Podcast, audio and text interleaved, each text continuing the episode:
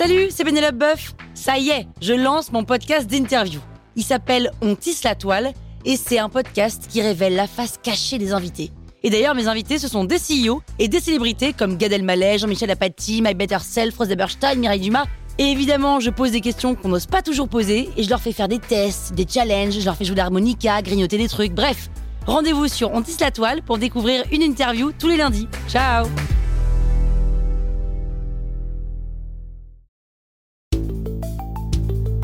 Vous êtes entrepreneur Vous voulez donner une trajectoire optimale à votre startup C'est parti, on attaque le premier élément. J'ai décidé d'apprendre la musique pour devenir guitariste et être une rockstar dans 5 ans. Je quitte mon travail, je démarre une startup pour en faire une licorne dans 5 ans. Alors bizarrement, ce qui semble le plus facile, c'est de faire une licorne. Or, être entrepreneur, c'est dur, très dur c'est pas parce que démarrer une start-up est devenu facile que réussir est facile. Le taux d'échec des start-up est considérable. 1% lève de l'argent, les autres déclinent. Pour celles qui lèvent, seulement 15% lèvent une série A, 85% s'arrêtent au niveau du CID, et moins de 1% de celles qui lèvent deviennent des licornes. Alors on peut se poser la question, pourquoi devenir entrepreneur? Alors d'abord, je vais vous donner les mauvaises raisons. Si vous croyez que être entrepreneur, c'est être en capacité de tout décider, de tout contrôler, ben vous vous trompez. Être entrepreneur n'a rien à voir avec le pouvoir et l'autorité. Au contraire, vous êtes au service de vos employés, de vos clients, de vos actionnaires. Si vous pensez que être entrepreneur, c'est bien parce que vous allez prendre la lumière et devenir une star des médias, ben non, les bons entrepreneurs, on les voit pas. Ils n'ont pas le temps de prendre la lumière. Pour l'argent, alors oui, peut-être, effectivement, si vous aimez jouer au poker, ça peut effectivement marcher. Pour la flexibilité, encore raté.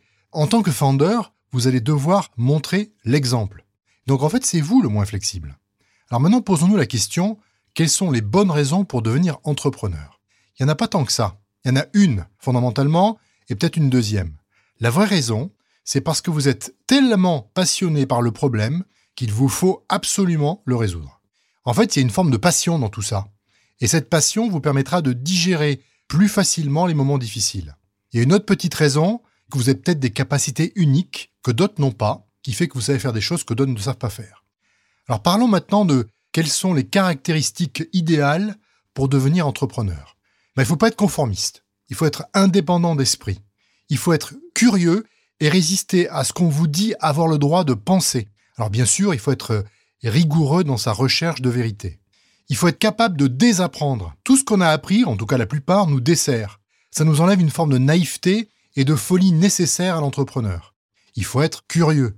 Reid Hoffman, le patron de LinkedIn, investisseur chez Greylock et euh, qui aujourd'hui est au bord de Microsoft, appelle ça les infinite learners, les apprenants infinis. Il faut être sympa. On ne gagne pas parce qu'on attaque, on gagne parce qu'on transcende. Il faut être pragmatique. L'idéologie n'a aucune place dans l'entrepreneuriat.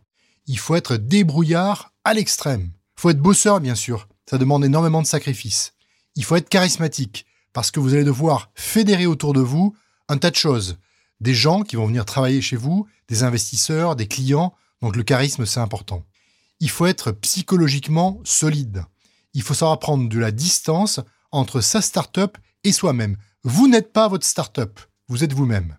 Et enfin, il faut avoir de la chance. Mais on y reviendra. Allez, à bientôt. Ciao